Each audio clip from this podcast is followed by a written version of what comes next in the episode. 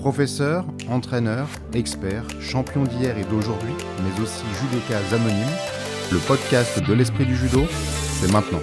Hajime. Judoka doublement médaillé au championnat de France et unanimement réputé comme étant un fin technicien, ses anciens partenaires du Franche-Comté Judo Besançon gardent en général un bon souvenir de l'ancien pensionnaire du club dont le Seoinage faisait des ravages. En marge de cette première carrière, il a progressivement bifurqué vers une seconde vie de haut niveau en Jiu-Jitsu depuis une dizaine d'années. Et là aussi, son palmarès parle de lui-même, puisque l'homme est doublement médaillé mondial dans la discipline. Alors, on pourrait se dire que c'est déjà pas mal, mais derrière le combattant se cache aussi un professeur qui exerce depuis bientôt 15 ans, notamment à Sushi Judo, mais aussi à Ponto Combo. Bonjour Franck Party, alors pour commencer, comme je l'ai rappelé, tu es un enfant du judo. C'est un rêve de gamin quand tu quand es plus jeune, que tu vas voir le tournoi de Paris. Tu te dis, ah, le, jour où je vais faire une médaille au championnat de France, je vais faire le tournoi de Paris. Ça se passe pas vraiment comme ça. Donc, voilà, c'est le seul regret que j'ai en ayant fait deux fois troisième au France, de ne pas avoir fait le tournoi de Paris. voilà, ça m'aurait. Maintenant, voilà, j'avais pas la démarche, j'avais pas la vraie démarche de, de haut niveau. donc, en vrai, après, avec du recul, je, je comprends qu'il ne m'ait pas mis sur le tournoi de Paris n'ayant pas fait vraiment l'effort euh, de venir sur l'INSEP et, euh, et, jouer le jeu de, du haut niveau. Si vous aviez fait cet effort, ça serait passé que vous aviez le, niveau, enfin le, potentiel en tout cas pour? De, de mon point de vue, euh, je pense que j'avais le niveau de faire un tournoi de Paris. Maintenant, c'est, vous connaissez la réponse, hein, c'est les entraîneurs nationaux qui, qui décident de, de qui va faire le tournoi de Paris. Enfin, c'est le comité de sélection. Et puis souvent, ils, mettent les, gars qui connaissent euh, sur le tapis. C'est-à-dire que eux, ils ont euh, quasiment toutes les, tous les meilleurs de tous les meilleurs Français qui sont sur le tapis euh, tous les jours à l'INSEP. Pour eux, si tu n'es pas sur le tapis de l'INSEP, tu ne fais pas partie des meilleurs. Donc voilà. Donc après, moi, individuellement, je vais dire oui, j'avais le niveau. Peut-être que eux disaient, bah non, parti, il n'a pas le niveau pour faire un tournoi de Paris ou, ou n'importe quel autre tournoi national. Maintenant, maintenant quand j'arrivais sur un championnat de France, euh, la plupart du temps, c'était des mecs de l'INSEP que je prenais. Euh, et ben voilà, ah, j'ai que deux médailles, mais euh, voilà, ça m'arrivait quand même plusieurs fois de battre des mecs, des mecs de l'INSEP. Dont, dont, des mecs, dont des mecs qui avaient des sélections internationales. Au final, c'était, le niveau était peut-être semblable, mais, mais c'était quoi? C'était un choix de ne pas vouloir être comme ça de, vouloir rester entraîneur C'était vraiment un choix de vouloir continuer à entraîner ou de vie tout simplement? Ouais, alors en fait, moi je viens d'une famille quand même euh, assez modeste. Euh, qui même enfin, voilà plutôt compliqué une jeunesse plutôt compliquée et, en fait moi j'étais j'ai démarré le judo à la Ferté-Gaucher et mon premier entraîneur c'était Laurent Perrin qui maintenant travaille à la Fédé et quand je passe mon bac, il me dit Ouais, tu veux faire quoi? Et je lui dis bah, Je veux faire soit pompier, soit prof de PS. Et il me dit Est-ce que tu veux pas être prof de judo? Comme ça, tu... il connaissait ma situation familiale. Et il me dit Comme ça, dès que tu as ton brevet d'État, tu vas pouvoir gagner un petit peu d'argent, ça te fera du bien, etc. Et après, tu reprendras tes études pour faire STAPS. Et donc, j'ai commencé à 18 ans mon, mon brevet d'État et j'ai commencé à gagner un petit peu d'argent. Et, et, en fait, bah, j'ai acheté mon appartement à 20 ans, 21, 20, 21 ans. Et en fait, quand tu t'habitues à avoir un petit salaire à 20 ans, bah, c'est difficile de dire je vais lâcher des cours de judo pour aller faire du haut niveau. Et en fait, voilà, ma première médaille au championnat de France, donc à 23 ans, je suis sélectionné pour aller faire le tournoi de visée, donc avec Benoît Campargue, qui est à l'époque l'entraîneur national. Et donc, euh, moi, je quitte le stage euh, en plein milieu et il me dit Ouais, pourquoi tu quittes le stage? Je dis bah, En fait, euh, je, travaille. Je suis prof de judo. J'avais des cours tout le mercredi, mercredi matin, mercredi après-midi. Et là, il me dit Ouais, pour, être, pour faire du haut niveau, c'est un choix, il faut faire des sacrifices. Et en fait, moi, j'étais pas prêt à faire des sacrifices financiers. Je gagnais, je gagnais un peu d'argent et j'étais pas prêt à dire Voilà, je vais diviser mon salaire par deux pour aller m'entraîner à l'INSEP. Et donc, en fait, ça s'est passé comme ça. Et et mon choix a été fait. En fait, je me suis dit, bah, moi, j'ai pas envie de, galérer comme beaucoup d'athlètes euh, aujourd'hui. Hein, euh. là, aujourd'hui, moi, je suis entraîneur, je m'occupe de jeunes euh, qui financièrement, vraiment, ils sont, sont vraiment en galère. Et, et, moi, je me reprojette bien avant eux. Et en fait, je me dis, j'ai peut-être fait le bon choix. Parce que ça se trouve, j'aurais peut-être même pas fait de haut niveau du tout. Et, Et voilà, j'aurais galéré comme, comme beaucoup galèrent aujourd'hui parce que le judo, bah, c'est quand même payé au lance-pierre. Hein. Et après, jamais tu as, voulu raccrocher le, le wagon, entre guillemets? Ouais, ça a été, En fait, ça a été très compliqué parce que au fur et à mesure des années, j'ai pris, j'ai pris des responsabilités. Je, me, je, suis arrivé en fait en tant que professeur à Ponto, donc en 2000, 2005. Donc j'arrive comme simple professeur et puis aujourd'hui, je me suis retrouvé au fur et à mesure à récupérer après les cours adultes, après des cours de jujitsu. ensuite, j'ai été directeur technique. En fait, au fur et à mesure, j'ai vraiment pris. je me suis retrouvé prof à la fac aussi pendant un moment. Et voilà, j'avais vraiment beaucoup d'heures, beaucoup d'heures de travail. Plus ça a été, plus j'avais des heures de travail. Et puis, je prenais énormément de plaisir dans le, dans le fait d'entraîner, dans le fait de, de, prendre la direction technique du club de Ponto. Et quand on prend du plaisir dans ce qu'on fait, enfin, j'avais pas envie de, lâcher tout ce que j'avais, tout ce que j'avais commencé à faire pour dire allez, je vais faire du haut niveau. Il y a des fois, je me dis j'aurais peut-être pu en faire un petit peu plus, mais voilà, c'est comme ça et je regrette, je regrette pas. Et c'était pour une question aussi de fidélité, du coup, à, Ponto Combo, de pas laisser tomber le club qui aussi t'avait tendu la main, entre guillemets, à une époque? Ouais, bah, c'était. Alors, le club de Ponto, en fait, moi, je suis arrivé à Ponto parce que c'était Franck Bellard, mon prof de judo au BE. En fait, j'ai passé mon BE au CFA Omnisport de Paris et Franck était mon formateur pédagogique. Et quand je passe mon BE, quand, quand j'ai mon BE, il me propose ce poste. Il me dit écoute, on cherche un prof à Ponto, où lui, il était directeur technique à l'époque. Et en fait, bah, j'ai postulé à Ponto et bah, voilà, j'ai jamais bougé, j'ai jamais bougé de Ponto depuis 2005. Voilà. Et non, c'était pas, c'était pas forcément, c'était pas forcément leur tourner le dos parce que j'aurais pu faire l'INSEP deux fois par semaine le matin. Continuer à concourir au, au, championnat par club ou eux, tu aurais pu continuer avec eux en parallèle. Exactement. En 2009, euh, après ma médaille aux France, je me suis contacté par Franche-Comté Judo. Et en fait, euh, j'ai fait toute ma carrière à Franche-Comté Judo, jusqu'à ce que le club ferme. Donc en fait, moi, j'étais entraîneur. J'étais entraîneur sur Ponto et j'étais licencié à Besançon. Quel regard tu portes sur ton parcours en général, sur toute ta carrière? Personnellement, je suis plutôt satisfait. Voilà, quand je vois le, quand je vois le petit palmarès que j'ai euh, en judo par rapport à effectivement le peu d'investissement entre guillemets que j'y ai mis parce que euh, voilà, comme comme je te disais, euh, je suis pas allé sur les tapis de l'INSEP euh, régulièrement. Pour ce que que j'ai fait dans le judo, je suis plutôt satisfait et entre guillemets le peu d'investissement que j'ai mis, je suis plutôt je suis plutôt satisfait. Voilà. Après on a fait un, un beau parcours avec Franche-Comté Judo, on avait une bonne équipe, on a fait médaille au championnat de France, on a participé deux fois à la Coupe d'Europe. Donc non, c'était un je suis plutôt, je suis plutôt satisfait. Maintenant, comme je te dis vraiment, je pense que je me serais euh, aujourd'hui avec le recul que j'ai, si je dois revenir euh, dix ans en arrière, je me mettrais un petit coup de pied au cul pour euh, en faire, en faire un peu, en faire un peu plus et et, et, me montrer. En fait, c'est ça. Le problème, c'est que si tu te montres pas, on pense pas à toi. C'est-à-dire que t'as beau, as beau faire vice-champion de France, si t'es pas sur l'INSEP, ça sert à rien. Et aujourd'hui, c'est le, message que je transmets à mes gars. Ceux qui veulent pas euh, venir à l'INSEP, je leur dis, bah, tu auras beau faire une médaille au championnat de France, si t'es pas à l'INSEP, si les entraîneurs ne te voient pas, ils vont pas penser à te mettre sur une sélection. Hein. Donc, euh, et je pense que. Euh, et en plus, aujourd'hui, à 37 piges dans, quelques semaines, je fais les, je fais les combats à l'INSEP. C'est-à-dire que dès que je peux, je vais faire avec les gars et tout. Et en fait, pour moi, à l'époque, L'INSEP, c'était trop dur. Je ne pouvais pas encaisser tous les, tous les entraînements qu'ils faisaient. Euh, ah, j'étais quand même. Euh, bah, je ne vais pas dire que j'étais fragile, mais euh, voilà, la charge d'entraînement à l'INSEP, c'était vraiment, vraiment dur. Alors que, en fait, quand je le vois d'aujourd'hui, c'était. Enfin, je me, c'est ce que je me disais en tout cas à l'époque. C'était peut-être des, des, entraînements aussi moins personnalisés qu'on peut avoir aujourd'hui. Les athlètes sont un peu plus écoutés, on va dire, qu'avant. Et celui qui a besoin de se reposer un peu parce qu'il y a une blessure, il y a quelque chose, c'est quand même plus adapté, j'ai l'impression.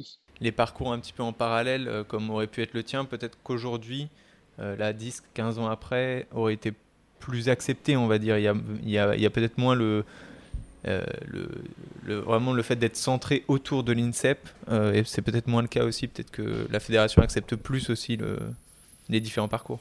Et, et, effectivement, et puis le, le problème est que j'avais, moi, je n'avais pas d'entraîneur sur Paris. J'étais, alors je ne vais pas dire que j'étais mon propre entraîneur, Mais en fait, j'étais en totale autonomie pendant de, 2000, de 2009 à 2016. De 2009 à 2016, tout le temps que je suis resté à Franche-Comté judo, en fait, j'avais aucun entraîneur sur Paris. C'est-à-dire que je prenais ma voiture, j'allais m'entraîner, j'étais tout seul. je faisais ma muscu tout seul, ma préparation physique tout seul. donc en fait, c'était, je pense que si j'avais eu un entraîneur qui était derrière moi un peu plus tous les jours, à me dire ah, tu viens à l'INSEP tel jour, tu viens à l'Institut du judo tel jour, j'en aurais fait un peu plus. L'autonomie a fait, que euh, je me suis peut-être un peu reposé sur mes lauriers quand même. Et justement, tu... c'est intéressant parce que tu parlais à l'instant de, Franche-Comté Judo. Est-ce que tu penses que l'ambiance aussi euh, de Franche-Comté Judo t'a construit, a construit le, judoka que tu as été? Et dans quelle mesure surtout? Moi, je, je, pense que j'aurais pas été euh, aussi bien dans un autre club, dans n'importe quel autre club parisien que je l'ai été à Franche-Comté Judo. C'est-à-dire que, un, dans un premier temps, mon entraîneur me faisait confiance, enfin le staff en général, que ce soit le président ou euh, les entraîneurs qui étaient là-bas, me faisaient 100% confiance sur, euh, sur mes entraînements. Et la preuve, c'est que j'étais souvent quand même prêt sur, sur les championnats, que ce soit les championnats de France individuels ou par équipe. Donc, non, franchement, j'ai aucun. Enfin, c'est le club qu'il me fallait et c'est effectivement, il y avait une, il y avait une super ambiance. Euh, tous les, que ce soit les athlètes euh, qui, qui, qui, étaient au club ou, euh, ou le staff, c'était vraiment top. Tu es, tu es resté justement en contact encore avec eux? Tu y retournes parfois ou pas du tout? Avec, avec tout le monde. Bah là, d'ailleurs, il y a le, le départ en retraite de Jean Pourchet au mois de juin. Donc, on va tous se retrouver, on va tous se retrouver au mois de juin là-bas. Donc ouais, je suis en contact encore avec tout le monde. J'ai d'ailleurs fait venir euh, à Ponto bah, les anciens athlètes de Franche-Comté judo qui voulaient continuer. Des mecs comme euh, Thomas Pasquier, il y avait euh, Lilian Barrère. Et du coup, j'ai aussi fait venir Thierry Deval en tant qu'entraîneur adjoint. Avec moi, on bosse tous les deux sur, sur les seniors garçons. Et le, l'esprit un petit peu Franche-Comté judo, du coup, est-ce qu'il se il a perduré via Ponto Comont maintenant ou c'est complètement différent? L'époque a changé, le judo a changé aussi? Ouais, l'époque a changé. Euh, en fait, c'était quand même, euh, c'était quand même un, esprit. Euh, alors, je ne sais pas si tu les as connus, mais c'était quand même une sacrée bande de, compétiteurs qui étaient aussi un peu fêtards, je l'avoue. Et non, c'était quand, même, quand même un sacré groupe. Hein. Tous les Maxime Clément, Massamba Mbaye. on avait on avait vraiment un, bon groupe et, qui, et, ce qui a fait, parce qu'on n'était pas les meilleurs hein, sur le papier, quand tu prenais notre équipe, on n'avait aucun mec qui était en équipe de France et on était toujours. Euh, enfin, les mecs, quand ils savaient qu'ils prenaient Franche-Comté Judo, c'était pas une partie de plaisir. C'était, c'était, c'était pas forcément le groupe le, plus professionnel, mais au final, la cohésion, etc. Exactement, ils aimaient pas nous prendre sur le tapis et ils nous aimaient pas nous prendre en soirée non plus. Hein. et, et qu'est-ce qui, Qu'est-ce qui t'a manqué du coup, ou qu'est-ce qui a manqué même à, ce groupe pour euh, atteindre euh, un petit peu le, niveau supérieur, euh, justement gagner des championnats de France, faire même une finale dans ton cas? C'est, ça a joué de malchance ou vraiment tu penses qu'il y a quand même des explications aussi que tu peux amener? Non, tu sais, le judo, ça se joue à pas grand-chose. Hein. je pense que mon dernier championnat de France, je perds en demi sur Benjamin Axus.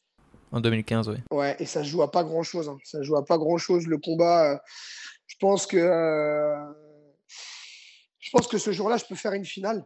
Donc euh, après, voilà, c'est encore une fois, c'est du le judo. Ça se joue à un Wazari qui est, qui est limite. Le mal Wazari l'a annoncé. Donc ça ferait Wazari à Wazate. Il l'annule, il me met Yuko. Je pense que je pense que j'étais pas loin d'une finale. Une année, pareil, à 8 secondes de la fin. Euh, je perds sur Dimitri Dragin. Mais je pense que en fait, euh, mon destin, c'était de faire, euh, c'était ça en fait. Je pense que, je pense que j'aurais jamais dû avoir de sélection internationale.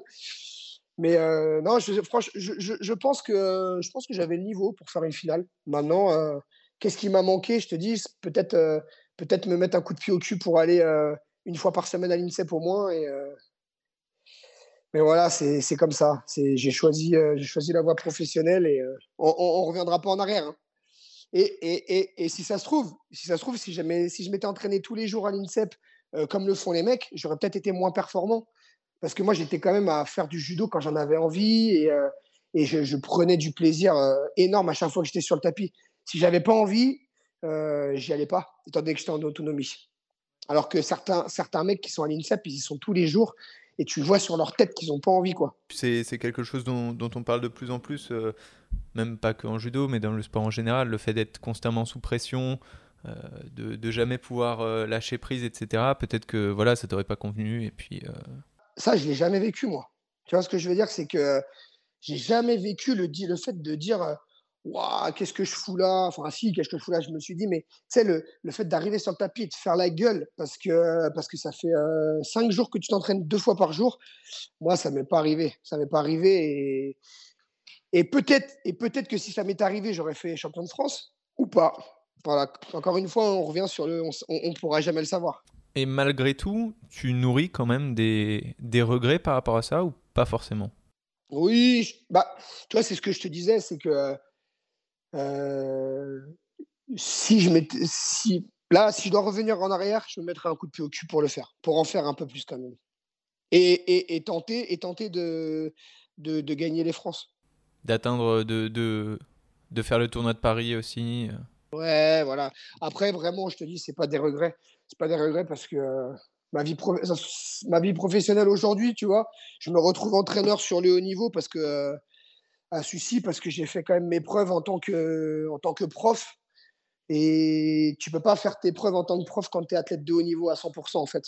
Tu vois, la, plupart des mecs qui font, qui font du haut niveau, ils donnent des cours de judo dans les petits clubs, mais ils sont pas vraiment investis dans leur, euh, dans leur, euh, dans leur boulot. Moi, j'étais vraiment très, très investi euh, des jeunes. Hein. Dès que j'ai eu 20-21 ans, j'étais prof et j'étais déjà à droite à gauche sur toutes les compètes les week-ends. J'ai mis en place des stages. Enfin, voilà, j'ai vraiment j'ai vraiment donné quand même pour le judo en tant que, en tant que prof et en tant qu'entraîneur. Et, justement, avant d'arriver à cette notion d'entraînement, euh, tu as eu, on va dire, après et même au départ en parallèle de, ta carrière de judoka, une sorte de reconversion euh, dans le jujitsu. Et c'est là que maintenant, d'ailleurs, tu, brilles à l'international. Euh, je crois qu'au départ, ta, découverte de, de, ce nouvel art martial, justement, était complètement du hasard, non? Ouais, alors en fait, j'étais j'étais prof de judo à Ponto.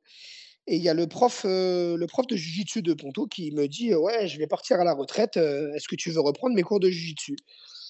Et moi, je connaissais pas du tout, mais alors vraiment pas du tout le, la, discipline. Et je lui dis ah, Franchement, ça m'intéresse pas vraiment. j'ai pas, pas plus le temps que ça. Le mardi soir, c'était le seul soir où j'allais m'entraîner. Et donc, on décide de former un jeune au club. Et, et en fait, c'est lui qui fait les cours. Donc, il fait les cours pendant deux ans. Et puis, en fait, ça se passe pas forcément très bien avec lui. Il part du club et du coup, je me retrouve à faire les cours. Et donc, du coup, je me forme vraiment un peu à l'arrache, quoi, avec des bouquins. Je sors des bouquins de Jiu-Jitsu à l'ancienne, je, prépare mes cours et tout, et puis en fait, je me mets dedans. et, et, en 2012, il y a le tournoi de Paris, donc qui était à l'époque en open. tous les Français pouvaient s'inscrire. Alors, je ne sais plus si c'est tous les Français ou tous les Français première division. Je ne me souviens plus. Enfin, bref, en tout cas, je m'inscris et en fait, je vais en finale ce jour-là. Je prends, euh, je prends tous les Français de l'équipe de France, donc le numéro 1, le numéro 2, le numéro 3. Et, en finale, je me retrouve sur le numéro 1 français qui était numéro 2 mondial. Et donc, euh, il me bat. Donc, je fais deuxième au Tour de Paris. Et un des entraîneurs, euh, Eric Imbert, vient me voir en me disant Ouais, est-ce que tu veux, est-ce que tu voudrais faire un tournoi avec l'équipe de France. Alors moi, j'étais un peu surpris parce que je dis, bah écoute, ouais, il n'y a pas de souci, mais tu as vu, je ne connais pas les règles. J'étais arrivé, mais sans connaître les règles. C'est-à-dire que j'avais jamais fait de compète. je suis arrivé comme un touriste. Hein. Et, donc, il me dit, écoute, la semaine prochaine, on fait un stage à l'INSEE, à l'IJ. Il me dit, si tu viens, on va te prendre un petit peu, on va te, on va te donner deux, trois, deux, trois billes, quoi. Et je me retrouve à l'IJ. Je suis pris en main par Nicolas Perea et pendant deux heures, il me fait du pied-point pendant deux heures. Je me souviens, j'avais des cloques, je n'ai pas marché pendant deux semaines. J'avais des cloques sous les pieds tellement j'avais fait des déplacements. Et, donc, ils me disent Bon, bah, tu vas être sélectionné sur, sur un tournoi en Russie. Donc, en fait, je vais en Russie. En demi-finale, je perds sur le numéro 1 mondial, donc le russe. Et je me retrouve à faire troisième. Donc, sur mon premier tournoi international, après le tournoi de Paris. Et ils me disent bon, bah, on va te ressortir, on te met en concurrence avec le numéro 2 français, et le meilleur fera les championnats du monde. Et en fait, je gagne le tournoi. Et je me retrouve à faire les mondes au bout de trois ou quatre mois, alors que j'avais jamais, j'avais jamais mis de protection, quoi. Donc c'est, ça a été quand même un apprentissage express, quoi, on va dire. Ouais, exactement, exactement. Et donc voilà, je me retrouve à faire les mondes. Et en 2013, 2013, je refais le tournoi de Paris je, refais une finale. Et en fait, en finale du tournoi de Paris, euh, le numéro un mondial, le russe, là, il me pète les côtes. Et donc, j'appelle mon entraîneur et je lui dis Ouais, écoute, euh, euh, je me suis pété les côtes. et là, il commence à me dire Ouais, on t'a fait un contrat pour faire du judo. ton jujitsu, ça, ça commence à faire beaucoup. je m'étais blessé à l'œil aussi, je m'étais fait une rayure à la cornée. Et il me dit, ouais, entre l'œil, les côtes, les machins, si tu te blesses avant les équipes, comment on fait? On n'a pas d'autres 66. Et en fait, en 2013, j'arrête. Donc, je fais 2012-2013 et basta. Et en fait, je donne plus de nouvelles aux entraîneurs. Et, en fait, j'ai arrêté en 2013. Et quand j'ai arrêté le judo en 2016, je me suis dit, putain, il me manquait un truc. Tu vois, je faisais plus de compète de judo, je faisais plus de compète de jiu-jitsu, il me manquait un truc. Et j'avais pas envie de faire les vétérans. J'ai vraiment, vraiment pas envie. Je me suis dit, je vais pas me rabaisser. À... J'ai fait, euh, je viens de finir sur une médaille aux France euh, première div euh, senior. J'ai pas envie de faire les vétérans. Et en 2018, je retourne faire les France. Et voilà. Et ça repartit en 2018. Ils, me, ils me renvoient sur les Europes. Ils me renvoient sur les mondes. Et j'étais reparti quoi jusqu'à maintenant. Et, et qu'est-ce qui t'a motivé au départ, justement, là, en 2012-2013 Qu'est-ce que tu as trouvé dans le jiu-jitsu que tu trouvais pas forcément dans le judo? C'était quoi? C'était la, haute compétition? C'était juste une envie d'apprendre quelque chose de nouveau, de dépanner euh, ton club? C'était quoi? Bah écoute, euh, c'est une bonne question. En fait, euh, je me moquais un peu à la base. C'est-à-dire que, tu vois, les mecs, ils mettent des kiaï, des kitapikri. Et c'est vrai que je me moquais un peu. En fait, j'avais un collègue là qui faisait du jiu-jitsu. Je dis, putain, arrête de crier comme, comme je sais pas quoi là quand tu tapes. Et, puis en fait, je me suis pris, je me suis pris au jeu. Je trouve ça vraiment ludique. alors ludique, hein, c'est un bien grand mot hein, parce que quand même on se met des, des, bons marrons. Hein, mais mais non, j'ai trouvé ça sympa. Et puis moi, j'ai toujours fait que du judo. J'ai démarré judo à 6 ans. J'avais toujours fait que du judo, du judo, du judo. Et, et en fait, quand tu as les bases de judo, tu as un bon jujitsuka en fait. C'est le judo, c'est 80% d'un combat de jujitsu. Et en fait, quand tu, sais, quand tu performes, euh, tu es quand même content. Hein. C'est, euh, demain, on te dit, euh, bah, tiens, tu vas faire le 100 mètres en 10 secondes, ah, tu vas prendre goût. Hein. Et vraiment, j'ai pris goût à, ce sport bah, dans les médailles, hein, forcément. Le fait de réussir rapidement aussi. Ouais, ouais c'est ça. Qu'est-ce que ton niveau en judo t'a apporté pour le jiu-jitsu et en quoi surtout il a pu te pénaliser parfois? Est-ce qu'il y a eu des fois où tu avais appris quelque chose en judo qui que tu devais faire autrement, que tu avais plus de mal à apprendre en, en jiu-jitsu? Ce qui m'a desservi, euh, ce qui m'a desservi, c'est le judo. Et ce qui m'a servi, c'est le judo. En fait, euh, quand j'ai démarré, je prenais énormément de pénalités parce que moi, je tapais et je saisissais direct. Et en fait, euh, parce que moi, je voulais tout de suite aller au judo, c'était mon point fort. Et, et du coup, quand j'ai pas eu les bases pied-point, le fait de taper et ressortir, remettre de la distance, en fait, pour vraiment marquer un, un hippon en partie 1, dans, la partie pied-point, il faut taper et ressortir du combat. C'est-à-dire que tu ne peux pas aller saisir tout de suite. Il faut qu'il y ait vraiment quelques, échanges de pied-point. Et moi, comme j'étais pas à l'aise, tout de suite, je tapais, j'allais saisir. Donc l'arbitre arrêtait le combat, je prenais une pénalité parce que je faisais pas assez de partie 1. Et ce qui m'a, sauvé, c'est le judo. C'est-à-dire que je tombais pas, en fait. Que ce, soit, que ce soit au niveau national, voire international, je tombais très, très peu. Et en fait, les gars, ils me, mettaient, ils me mettaient plusieurs points en partie 1, sauf qu'ils n'arrivaient pas à me faire tomber. Donc moi, l'avantage que j'avais, c'est que j'arrivais à mettre la partie 1, parce que c'est pas trop, trop compliqué de mettre un coup de pied ou un coup de poing. Et derrière, je saisissais et je faisais, je faisais tomber et j'enchaînais au sol. Et donc, en fait, souvent, j'étais mené au point et je gagnais parce que je mettais pont. Donc, ce, qui m'a desservi, c'est que j'étais trop axé au judo. Et ce qui m'a servi, c'est que j'étais bon en judo et que je tombais pas trop. Ok, et donc là, là on est en, 2022, justement, ça, ça signe un petit peu ta, ta décennie de, de Jiu-Jitsu. Quel, quel bilan tu tires sur, sur ces 10 ans là d'apprentissage, de, de, compétition à, à, très haut niveau? Bah alors le bilan, c'est que c'est que bah là ça se termine, ça se termine pour moi. J'ai appris il y a deux mois la sélection sur, sur les Jeux mondiaux. Donc en fait sur les Jeux mondiaux il y a quatre participations, il y a a que quatre quotas. Donc il y a 14 KT et il y a que quatre participants qui peuvent représenter la France. Et donc j'ai appris par le par le sélectionneur que je n'étais pas retenu sur les Jeux mondiaux. Donc, ce qui m'a mis, euh, ce qui m'a mis un, gros coup dur, euh, sachant que bah, moi, je, comptais dessus. Quoi. Je me suis dit, je vais finir là-dessus. J'ai 37 ans euh, au mois de mai. voilà, ça suffit quand même. Ça suffit. J'ai du boulot, j'ai des enfants. j'ai et puis, ça commence à être dur quand même, hein, mine de rien.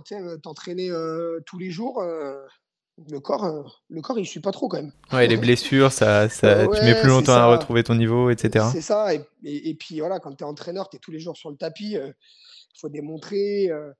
Et donc voilà. Du coup, du coup, j'ai fait mon dernier championnat de France. Là, il y a un mois à peu près. Donc, je perds en finale sur, sur un petit jeune d'Amilly. Et puis, donc, j'ai été sélectionné sur le Tour de Paris. Et j'ai dit, j'ai dit que je faisais pas. J'étais pas. Là, depuis, euh, depuis l'annonce des Jeux mondiaux au mois de février, je me suis pas entraîné. J'ai vraiment lâché, euh, j'ai vraiment lâché un peu l'affaire. Parce que, euh, parce que moi, pour moi, je finissais là-dessus. Je me suis dit, je vais finir sur les Jeux mondiaux. C'est quand même un gros événement aux États-Unis. C'est les Jeux olympiques, des Jeux, des sports qui ne sont pas olympiques.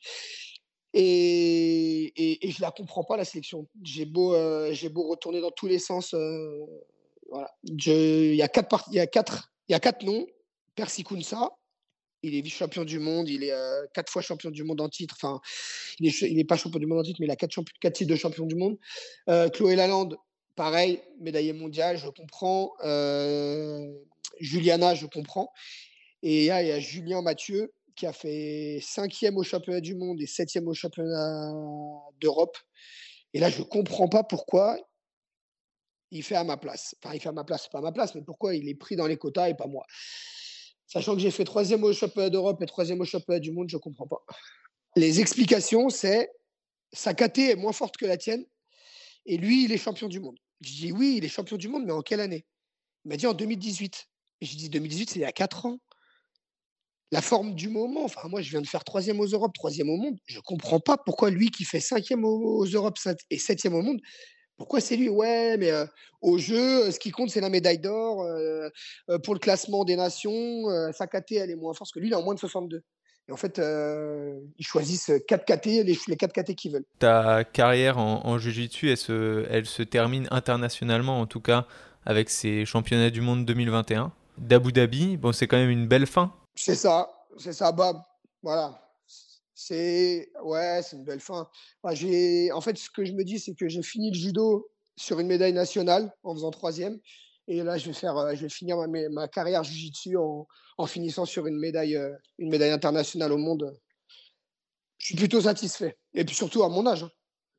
Parce que euh, des mecs qui, qui tirent jusqu'à plus de 30 ans, il n'y en a pas beaucoup, hein, que ce soit dans le judo ou dans d'autres disciplines. Tu, tu te voyais vraiment pas repartir là pour un tour, euh, pour un autre cycle de championnat du monde? Si, si, si, je, pense que j'ai encore la forme. Hein.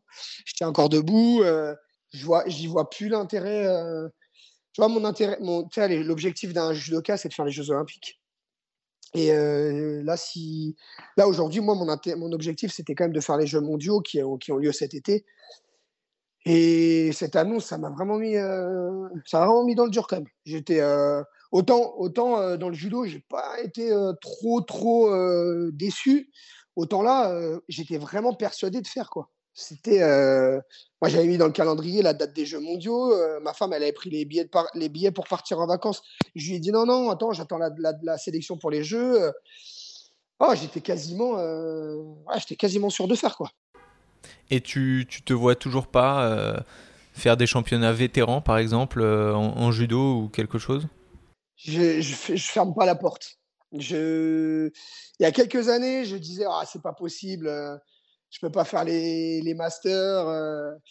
Aujourd'hui, pourquoi pas? Je sais pas. Je, je pense que si j'ai l'exemple de, de gros groupes vétérans dans des clubs là, et en fait, c'est toujours relancé par un entraîneur. C'est toujours l'entraîneur qui dit allez, venez les gars, on fait une équipe, on part faire le tournoi de Bordeaux, le tournoi de machin.